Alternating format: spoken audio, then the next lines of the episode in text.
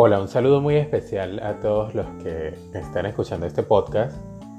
El número 46, de hecho, así que eh, pues es increíble cómo pasa el tiempo, ¿no? Hace apenas algunos meses estaba haciendo con mucho nerviosismo mi primer episodio y ya estoy haciendo el número 46. Definitivamente, em, pues se fue el mes de enero y por cierto, fue un enero bastante incierto para toda la humanidad, no solo en los términos de salud que ya conocemos por el efecto de la pandemia, sino también en términos económicos y financieros, ya que en muchos países la situación económica pues se sigue agravando. Em, algo de lo que me alegra muchísimo es que, como ustedes saben, yo vivo en Canadá y bueno, aquí el frío es bastante intenso, sobre todo estos meses de invierno, pero contrario a, lo que muchos piensan, este año también ha sido atípico, ya que, pues de verdad el invierno ha sido lo menos parecido a cualquier otro invierno que yo haya experimentado aquí en Canadá. Y, eso me tiene muy contento, de verdad se los quiero compartir porque eh, ha sido mucho más llevadero. No sé si tiene que ver el calentamiento global o no en esto, pero de verdad no parece más otoño que invierno. Así que bueno, una de las cosas positivas que al menos para mí ha ocurrido eh, durante este primer mes del 2021. Y bueno, hoy el podcast que, que voy a desarrollar está basado en alguien muy especial, alguien que o cuya historia viene desde un lugar muy lejano, al menos para todos los que hablamos en español, y viene básicamente desde Hong Kong, que como ustedes saben en su momento fue incluso una colonia británica, pero que hoy en día es un territorio absolutamente autónomo. Así que bueno, allá en esas lejanas tierras, eh, sin duda hay una persona que ha motivado a muchos otros, a muchos empresarios, y es una persona que ya tiene 92 años, increíblemente, y aún sigue produciendo y sigue trabajando y sigue creando un gran imperio. Así que después del intro, yo estoy seguro que ustedes leyeron ya el título del podcast, pero después del intro vamos a entrar en detalle y vamos a conocer un poco más a este personaje tan apasionante y por supuesto vamos a detallar brevemente los consejos que nos da este exitoso empresario para invertir el dinero. Así que vamos con el intro y luego seguimos desarrollando este tema.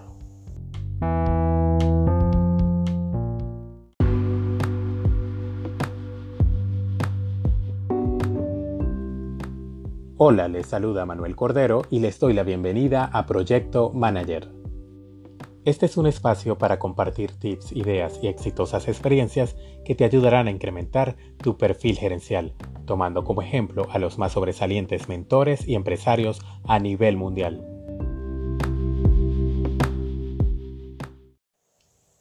Ok amigos, como bien saben el podcast de hoy está dedicado al famoso empresario llamado Li Ka-shing.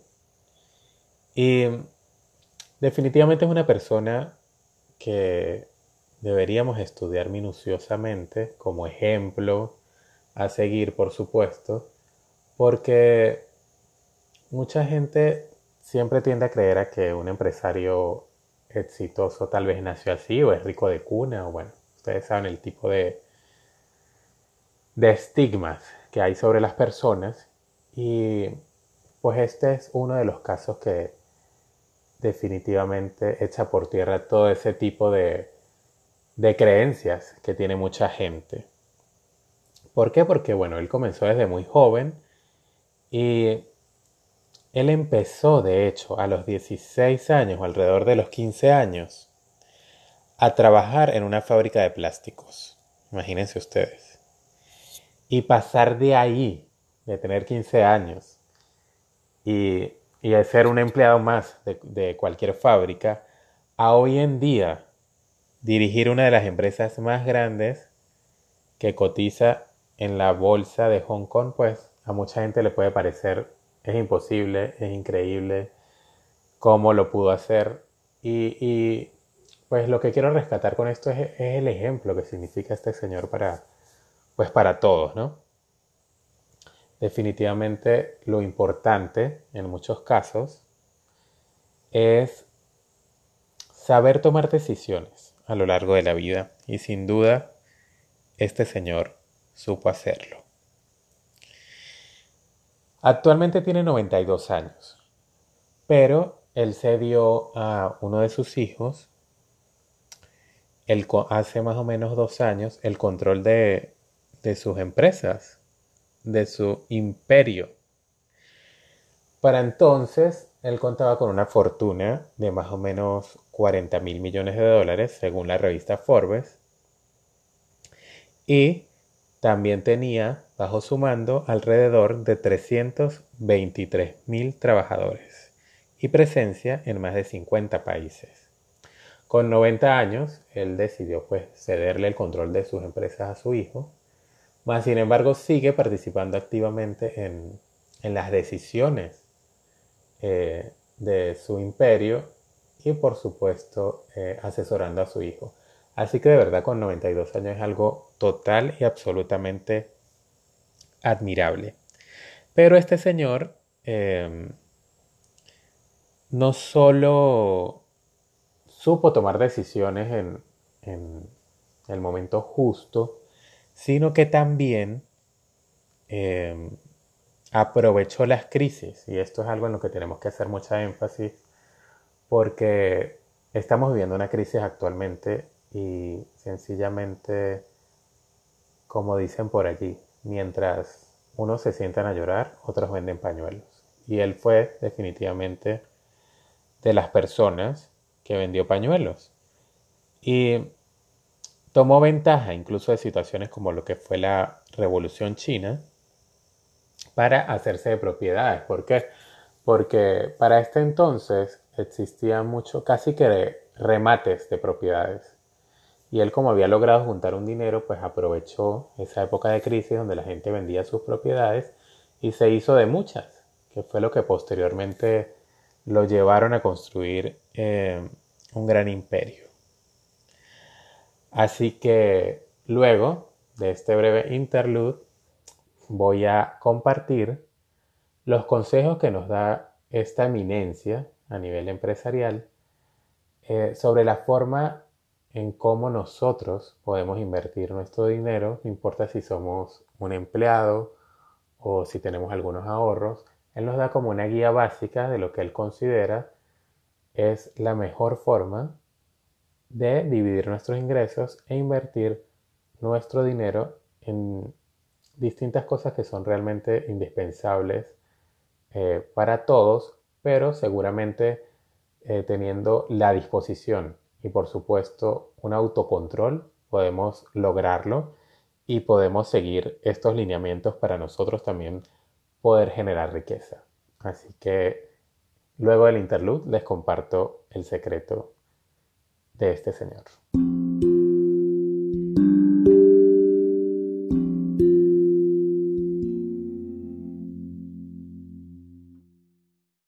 Bien, como lo prometido es deuda, de inmediato les voy a decir, en base a lo que nos aconseja el gran empresario Li Ka-chin, cómo nosotros podemos invertir nuestro dinero según él.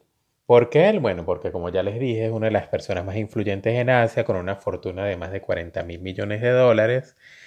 Y bueno, como sabemos desde sus inicios, el señor Kashin pues ha sabido cómo ganarse el dinero de distintas formas, por supuesto, y por ello actualmente es considerado toda una eminencia y una de las personas más importantes en el mundo empresarial. Yo esperando que ya haya quedado claro quién es este señor, pues ahora sí paso de inmediato eh, pues a compartir lo que es parte de, de la clave de su éxito en cuanto a invertir el dinero se refiere. De hecho, este señor pues tiene inversiones actualmente en lo que tiene que ver con bienes raíces, comercios, puertos y otras industrias. Em, así que vamos a ver cuál fue el método o qué método es el que él nos aconseja para que nosotros eh, pues podamos generar riqueza también. Y este método de invertir el dinero se divide en dos claves.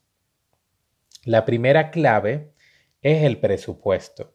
Según el señor Cashin, él sugiere que lo más importante a la hora de invertir dinero en algún negocio o proyecto es conocer muy bien nuestro presupuesto, lo que ganamos mensualmente y lo que utilizamos para vivir y mantener nuestra calidad de vida. Esto es importante que nosotros lo tengamos en cuenta a la hora de invertir en algo. La segunda eh, clave del método que él nos da es lo que él llamó como dividir o divide. Y es que el consejo principal del señor Cashin se basa en que dividas cada pago o ingreso que recibas en cinco fondos. ¿Cuáles son estos cinco fondos? Bueno, ya de inmediato se los voy a explicar para no hacer este podcast tan largo. El fondo número uno es usar el 30% de nuestros gastos en manutención, ya sea alquiler e impuestos también. El fondo número 2 es usar el 20% para hacer amigos o lo que conocemos como networking. El fondo número 3, y esto nos conlleva el 15% de nuestro presupuesto, es para aprender y educarse. El fondo número 4 lo cual abarca el 10% de nuestros ingresos, es para viajar al extranjero. Y el fondo número 5 es un 25% para invertir el dinero. Es importante aclarar que antes de dividir cada pago sepas muy bien lo que ganas y lo que estés dispuesto a sacrificar para lograr el éxito financiero que deseas. Ustedes se preguntarán, bueno, ¿y cómo hace uno eh, con un salario para dividirlo o, dividir cada uno de nuestros ingresos en estos fondos y medianamente me alcanza para el alquiler o lo que sea? Y eso no es muy cierto, realmente sí se puede. Y esto es algo que si, tú lo comienzas a hacer desde el principio de tu vida, sin duda lo puedes desarrollar. ¿Qué nos está queriendo decir este señor con esto? Que básicamente debemos invertir parte de nuestros ingresos en aprender y en educarnos. Porque si nosotros no, invertimos en nosotros mismos, jamás vamos a cambiar nuestras perspectivas, nuestra forma en cómo vemos la vida. Y esto es algo clave. Yo considero que así tengas 92 años como él, nunca debes dejar de aprender. Básicamente porque las empresas cambian, el mundo cambia y bueno, esto lo he explicado en otros podcasts, pero es totalmente cierto. Otra, de las cosas que llama la atención es que él aconseja un 20% para hacer amigos o networking. Y para nadie es un secreto que en esta vida, para nosotros poder crecer, necesitamos contactos. O sea, solos no vamos a llegar a ninguna sola parte. Necesitamos aprender de personas que ya hayan tomado riesgos, que ya hayan tomado un camino a nivel empresarial. Y sin duda debemos aprender con los mejores. Y bueno, aunque suene difícil, eh, separar estos fondos como lo dije, sí se puede hacer si nosotros logramos cubrir nuestros gastos diarios. Podemos usar el resto de nuestro dinero de esta forma. Y mm, es una metodología que al menos a él le resultó. También algo que es muy importante aquí y que para nadie es un secreto es lo austera que puede ser la cultura en China, que es muy distinta a la nuestra. O sea, de repente para la cultura occidental es inconcebible no ir un mes a, a, su franquicia de preferencia, por ejemplo, a comer, por decir algo. Mientras que los chinos están acostumbrados a tener una vida austera, una vida en la que se vive básicamente con lo necesario. Y de esta forma es como nosotros vemos chinos en pues en todos nuestros países generando riqueza y realmente lo logran hacerlo muy rápido porque conocen lo que es la austeridad, saben cómo manejarla y saben cómo manejar sus ingresos. Así que bueno,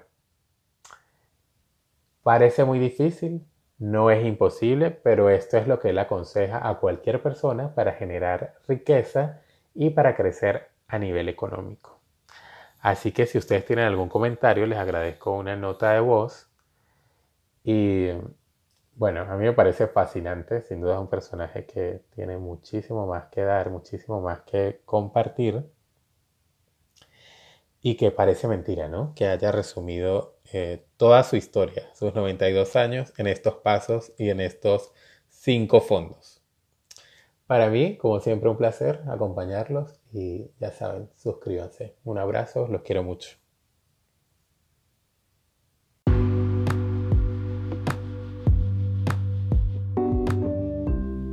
Hablo para ti, Manuel Cordero, y me despido no sin antes invitarte a suscribirte, comentar y compartir. No te pierdas el próximo episodio.